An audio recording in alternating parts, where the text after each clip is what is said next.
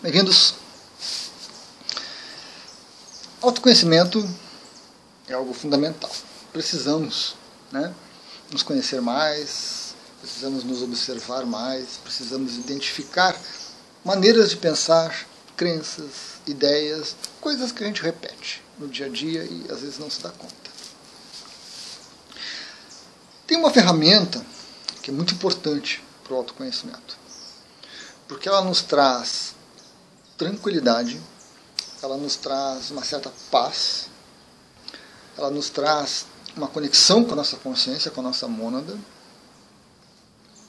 Ferramenta fácil de usar, disponível, nós já vamos conhecer, já, já conhecemos de outros vídeos, na verdade. Mas que muitas vezes, cercada de algumas ideias, alguns conceitos, principalmente medo, acaba não produzindo o resultado. Ferramenta, então, são os mantras. Os mantras são fantásticos. Mantra não basta só você escutar. Eu gosto bastante, constantemente estou no YouTube ou com algum CD que eu tenho em casa, escutando os mantras. Tem alguns de minha preferência, tem alguns que eu não gosto, que incomodam, e às vezes é bom a gente escutar os que incomodam, porque tem alguma coisa mexendo com a gente ali. E os mantras, então, não bastando escutá-los, é preciso recitá-los, falar, verbalizar os mantras. E isso traz um pouco de dificuldade, isso traz um pouco de resistência, isso traz um pouco de vergonha. Isso traz um pouco de confusão também, né? Porque ultimamente, é, até no meio holístico, a gente fica impressionado com isso, até no meio holístico, há uma, uma, uma ideia equivocada do que são mantras. Há um uso equivocado disso. As pessoas pensam que qualquer coisa que você repete é um mantra. Não é. Mantra é uma coisa muito, muito especial. A maioria deles se origina no sânscrito e foram intuídos por yogis, por rishis, por monges, por gurus, por mestres espirituais, num estado de consciência diferente onde eles perceberam a força daquele som, daquela palavra e o impacto dela. Então não é qualquer coisa que é mantra. Eu me, me surpreendo ainda, me surpreendo com o que, que se encontra pela internet. E o mantra, ele precisa ser verbalizado 108 vezes. 108 vezes. Três vezes. Esqueça, esqueça. Mantra é 108 vezes. Por que 108? Primeira pergunta. Tem várias possibilidades. E você vai para a internet e você descobre. É, é, tanta abobrinha, é tanta ideia que eu não sei, não sei como a criatividade das pessoas contempla que você vai ter que ir para a internet, porque eu não vou me envolver nisso. Não vou, me abstenho. Mas 108 vezes é um número que leva tempo para você verbalizar. 108 vezes o mantra. Leva um tempinho. E por isso permite que você acesse esse estado de consciência, que você entre num estado meditativo. A minha explicação, meu, meu contato maior é esse, certo? É o tempo necessário. E aí surge uma questão, surge um problema. Como é que eu sei que eu falo 108 vezes? Se eu ficar falando um mantra, assim, falando, falando, falando, falando, eu não, se eu tiver que contar, falar e contar, não vai dar certo. Eu não vou conseguir relaxar, não vou conseguir ter expansão de consciência, não, não vou. Então nós precisamos de uma ferramenta, de um acessório muito interessante, que se chama Japamala. Aqui tem um dos meus preferidos, eu tenho mais de um. Por prazer, por opção. Nós vamos ver depois alguns mitos. Então aqui está meu japamala, 108 contas, continhas de madeira, muito gostosas de mexer, muito gostosas de puxar. E é assim que eu puxo as contas. Vamos ver também isso. Então esse aqui é o ideal, 108 contas. Mas você encontra com a metade, 54, e você encontra dividido em 4, que são 27 que são japamalas menores que você pode andar por aí, passear com eles. Esse aqui é um de 54. pouquinho diferente, uma sementinha aqui. Essa aqui já são pedrinhas com madeira. Então, né, às vezes fica ruim é, você andar por aí com, com japamala. Apesar de que hoje em dia está mais aceitável. Você encontra as pessoas no shopping, você encontra as pessoas no aeroporto, na rodoviária, no banco, lugares que precisa ali, né? Ficar parado e você está lá recitando o seu mantra. Né? Então o japamala é fantástico. Os japamalas devem ter surgido muito próximo dos mantras. Né? Porque os, os antigos sábios, os antigos gurus devem ter percebido como é que eu vou saber quantas vezes. Né? E como é que eu vou fazer isso sem me preocupar com isso? Então, os primeiros uh, japamalas eram feitos de ossos, sementes variadas, certo? E eram usados de uma forma muito tranquila, muito simples. É muito simples usar japamala, gente. Muito simples. Mas se você for para a internet pesquisar, você vai ficar horrorizado com tanta criatividade. O japamala então vem da Índia. Né? Aqui no Ocidente nós temos uma, uma versão adaptada provavelmente do japamala, que é o rosário. Né? Que é o rosário. Esse aqui é um rosário bem simplesinho de plástico que eu recebi aí numa uma promoção, uma coisa assim. Praticamente não uso, fiquei com ele guardado e não. Ele não tem assim uma, uma boa disposição, as bolinhas são muito pequenininhas, incomodam um pouquinho mas tem 54 contas. Nem todos têm esse número correto, 54 ou 108. A gente encontra de várias, vários tipos. Então, o Japamala é a ferramenta ideal para você recitar os mantras. Porque cada giro que a gente faz, ou seja, cada vez que você vai passando todas as continhas aqui, ó, corresponde a 108 vezes. Você senta, eu sento no jardim, eu sento na minha umas pedras que eu tenho aqui, eu sento no solado da escada, na cadeira, em qualquer lugar que eu queira fazer, e eu acho que isso tem que ser assim, bem, bem, bem simples, bem prático, em qualquer lugar que você vai fazer, você vai usar, eu sento e começo a recitar. Nós podemos recitar de três formas, interessante. Você pode recitar em alto e bom som, Nobo Akiasha Kerabaya Om Arikia Mari Bori Soaka. Este foi o mantra que o mestre Sui recitou durante 21 dias no Monte Kurama, quando ele teve sua iluminação e teve a descoberta do reiki. Então você verbaliza. É um dos primeiros estágios. O segundo estágio você murmura. Não boa que acha que era No terceiro estágio, mais avançado ainda, você fala mentalmente. São etapas. Não dá para queimá-las não tente queimá-las. Siga a recomendação. Recomendação. Com carinho. Recomendação. Então, a gente vai usar o japamala e essas 108 vezes que demora. demora, demora, demora 108 vezes. Isso já é autoconhecimento. Porque nos dias que você sentou para fazer a sua recitação do mantra que você gosta, e você se sente incomodado, pare, Respire um pouquinho e observe o que está me incomodando. Por que, que eu não consigo reservar esse tempo para trabalhar com o meu japamala e com o mantra? Autoconhecimento. Muito, muito, muito importante. Um esclarecimento. Um esclarecimento oportuno. Né? O vídeo já está pela metade, mas é oportuno.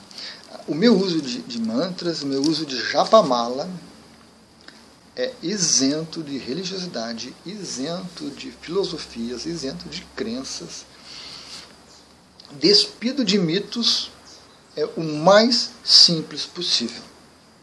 Então eu peço desculpas a todos que têm crenças diferentes. Peço desculpas a todas as pessoas que acreditam em coisas diferentes e que fazem coisas diferentes com japamalas. Mesmo que eu diga que são criativos, talvez alguém possa se ofender. Então peço desculpas antecipadamente. Primeiro ponto eu já, já mencionei. Qualquer lugar serve para fazer japamala. E trabalhar com mantras, recitar mantras. Qualquer lugar, para mim qualquer lugar. Se você se sente envergonhado em fazer isso, observe-se. Autoconhecimento. O que, que me envergonha? Por que, que a minha prática me envergonha? Então, um ponto para autoconhecimento. Não tem posição, não tem que ser no chakra da garganta, no chakra cardíaco, não tem que ser assim, assado. É, não. Eu sento às vezes na grama ali, fico bem confortável. O japamala fica rolando para lá e para cá, eu pego essa mão aqui vou ajudando, passando, e essa mão segurando, a pouco eu pego assim de novo, encosto no chão, toco na areia, toco nas pedras. Muito simples, muito integrado na minha vida. Isso é importante, muito importante. Então não tem posição. O uso do japa é, é, básico, gente. É básico. Você pega ele aqui com os quatro dedos e com o polegar você vai puxando. No boa que acha que era baia, onde que ia mari, soca. Vai puxando. Continha após continha. O japa é uma ferramenta, um acessório. Você usa ele para qualquer mantra. Qualquer mantra. Qualquer mantra. Não precisa um japa para cada mantra. Se você tem essa necessidade, e eu respeito ela, mas se você quer se observar e se conhecer, pergunte-se por que cada japa tem que ter um mantra. Que necessidade é essa? Que necessidade é essa? Então, om, om, om,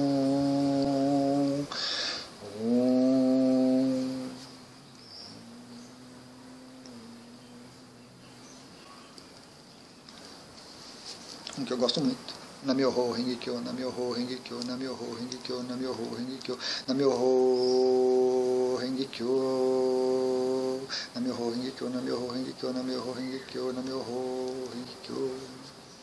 Todos. Com meu japa do coração. Recomendo, recomendo. Se você acha que tem que ser separado, tem que ser um mantra para cada japa e que não pode misturar, que não pode tocar, observe-se conhecimento muito importante. Japamala não precisa ser, consagrado. Você não precisa dedicá-lo para uma divindade, para um Deus, para um anjo. Não precisa. O Japamala é seu, uma ferramenta. E qualquer um pode pegar meu Japamala. Quer pegar meu Japamala? Isso aqui. Brinca com ele. Mexe. Não estica demais, que arrebenta. Cuidado. Não deixa cair no chão que vai quebrar. Cuidado. Mas pode. Ah, mas eu estou compartilhando a minha energia pessoal com os outros. Medo. Medo puro, inserido nas crenças. As pessoas não podem pegar a minha energia, o meu japa, a minha conexão com a divindade. Que história é essa? Aonde fica o somos todos um? Aonde fica o outro é, humano como eu, mas não pode pegar, não pode tocar na minha energia, não pode contaminar algo meu? É medo, gente. Não pode se perpetuar esse tipo de coisa. E claro, se a pessoa não é cuidadosa com a ferramenta, não sabe usar a ferramenta, ou você ensina ela, ou você não deixa porque ela vai estragar, mas não inserir medo nas pessoas. Eu acho isso muito ruim, muito ruim. E ver medo sendo inserido numa prática de contato com a, com a consciência é muito ruim, é muito ruim. E se encontra se encontra isso. Se encontra. O Japamala ele vai ser usado com mantras. Sabe? Com mantras. E se você vai fazer um mantra 108 vezes, é bom que durante essas 108 vezes você não seja interrompido. Em qualquer lugar, público ou não, restrito ou não. Porque às vezes as pessoas começam a usar o Japamala, conversando contigo, e usando o Japamala, Sabe, você trabalhar e jogar no celular é a mesma coisa. Você não tem presença. Você se desconecta, você se perde, você se distrai. Você não sabe se está fazendo isso aqui, a sua mente acha que você já está tá, mente já está um pouquinho condicionada, você quer fazer um mantra e você está tendo atenção para outra pessoa. Esse é um cuidado importante. Porque a gente tem que estar presente e dando atenção para o outro. Senão, é melhor você retirar, usa o japamala para fazer os mantras que você gosta, depois você volta e conversa. Esse é um cuidado interessante. Na metade do, do japamala, quando encerram as 108 contas, nós temos o meru. Esse aqui eu estou em dúvida se o meru é esse douradinho, esse vermelhinho, esse, essa bolota grande aqui, essa semente grande. Tem uma crença com isso. Você não pode tocar no Meru, você não pode contar o Meru. Então as pessoas orientam que você vai girando, girando, girando, girando, girando, girando, girando, girando. E quando chegar próximo ao Meru, você vira o Japamala e recomeça a contagem do outro lado. Como vocês devem ter percebido, esse aqui é o Tecel, né? Esse arrematezinho aqui, eu gosto muito de brincar com ele. Eu pego no Meru, toco no Meru, puxo, estico, brinco com ele, impregno ele com a minha energia, não tem problema. Empresto para outra pessoa e compartilho a minha energia para outra pessoa, não tem problema. Então, eu passo por cima do Meru, da divindade, do guru, do mestre, que seja o que for, e continuo tocando. Continuo, não tem problema nenhum. Não faço essa distinção, como eu avisei antes. Despido de todas essas crenças, esses mitos. Muito simples. Certo? É, tamanho do japa é importante. Aqui nós temos, vamos usar o rosário como comparação, três tamanhos de pedrinhas. Três tamanhos de pedrinhas. Né? Esse aqui é maior. Isso é interessante, você escolher aquele que se encaixa melhor na sua mão. Você vai encontrar pedrinhas maiores e menores. Certo? Então, o tamanho dele é legal. Uma questão de gosto, de preferência, muito importante. Então, um mantra sendo uma ferramenta, surge uma questão interessante. Luiz, eu só posso fazer mantra, né, recitar os mantras com o japamala? Quer dizer, eu fico preso na ferramenta? Claro que não. Você pega um martelo, um prego, bota o prego na parede, prego ficou lá. O que você faz com o martelo? Você continua andando com o martelo pela casa, botando ele de lado enquanto almoça, enquanto, quando toma banho? Não, né? Você guarda o martelo quando precisar de novo, você usa. Japamala, a mesma coisa. Embora algumas pessoas criem um condicionamento, e isso é problemático, isso é ruim, criem um condicionamento onde é essencial, é primordial o Japamala para fazer o mantra, para recitar o mantra. Não. Vai chegar no momento e aí é uma jornada pessoal de cada um, em que não importa quantas vezes você recite um mantra, você internalizou aquilo, você se conectou com a sua divindade, você construiu esse caminho de contato com o divino, você entra no estado meditativo. Então você senta, recita o mantra e você vai perceber que não importa mais se são 108 vezes ou 54 ou múltiplos de 108 não, não vai importar mais. Então, nesse momento, o mantra é uma ferramenta que você guarda. Guarda com carinho, dá de presente, mostra para outra pessoa, né? brinca com ele. Certo? Então, é um, um, caminho. Chega um momento que você não precisa. Não precisa saber se, for, se você recitou 108 ou não. O mestre Sui passou 21 dias recitando mantra. É, é uma prática muito especial. Poucas pessoas conseguem fazer essa meditação, meditação da estrela da manhã.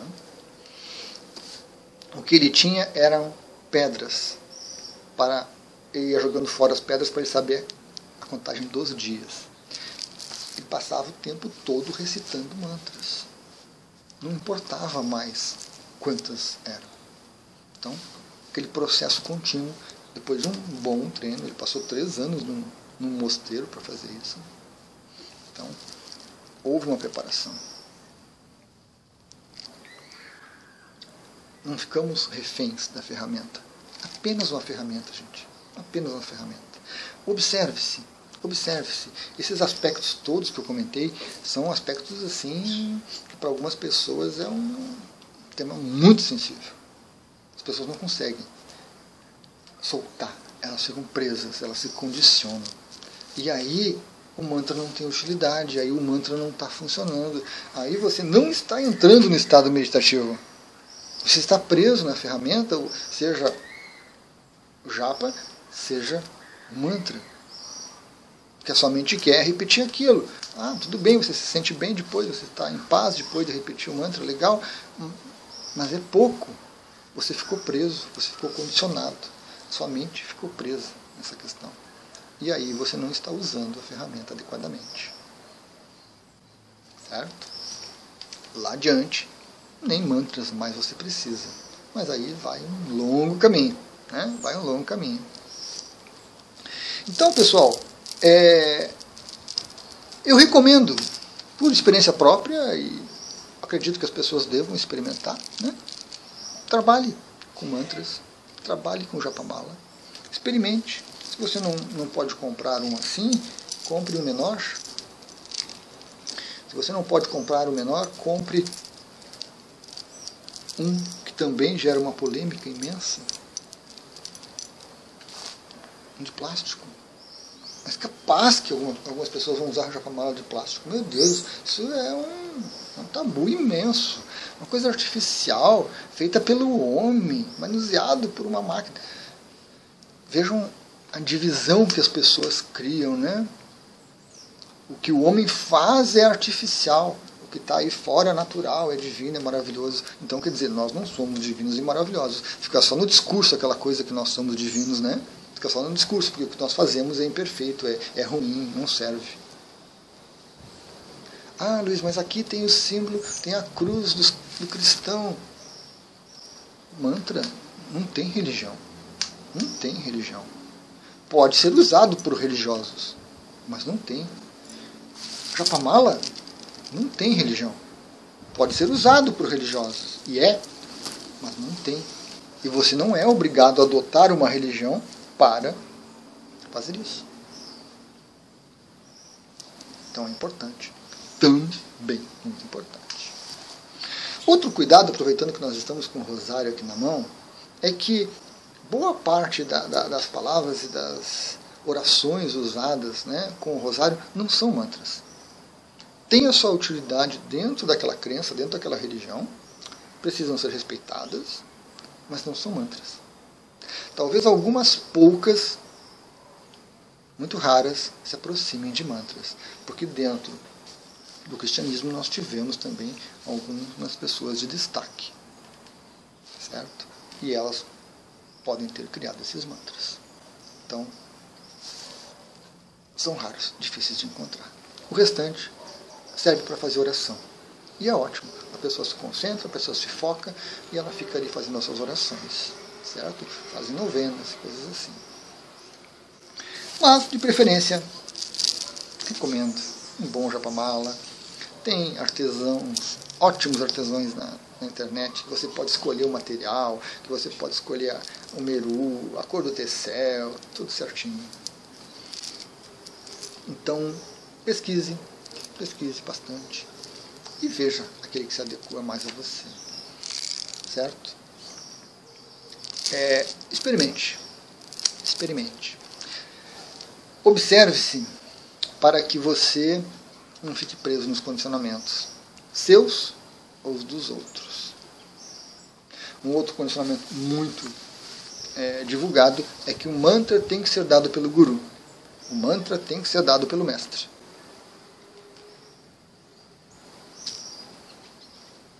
Eu escolho os meus mantras. Eu escolho os mantras de acordo com o momento que eu estou, com a minha necessidade.